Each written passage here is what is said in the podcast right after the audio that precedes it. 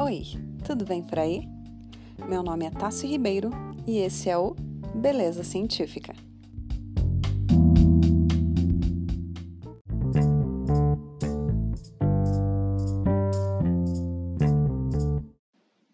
Nessa semana, digitei no Google soro fisiológico.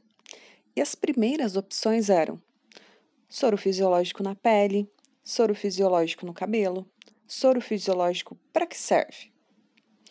Então, refletindo sobre o assunto, cheguei à conclusão de que as pessoas se apegam a possíveis milagres caseiros, sem prestar a mínima atenção na sua composição.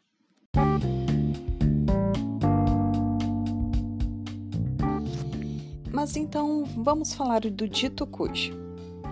O soro fisiológico é uma solução isotônica em relação aos fluidos corporais, contendo água destilada e NaCl, que é o cloreto de sódio, ou seja, uma solução de sal em água.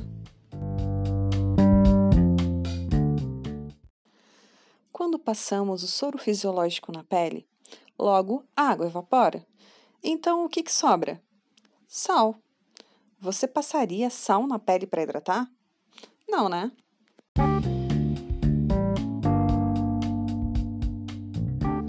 Portanto, se o soro fisiológico é sal mais água e nenhum dos componentes são hidratantes, não tem como conseguirmos hidratação.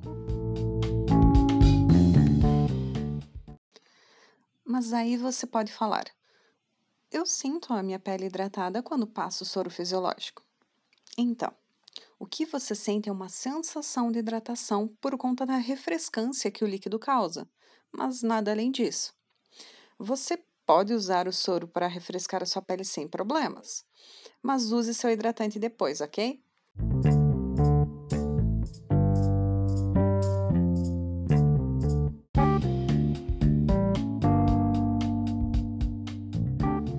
E por hoje é isso. Eu espero muito que vocês tenham gostado. Me segue lá no Instagram, é tassi_carina. Uma ótima semana e até quarta que vem.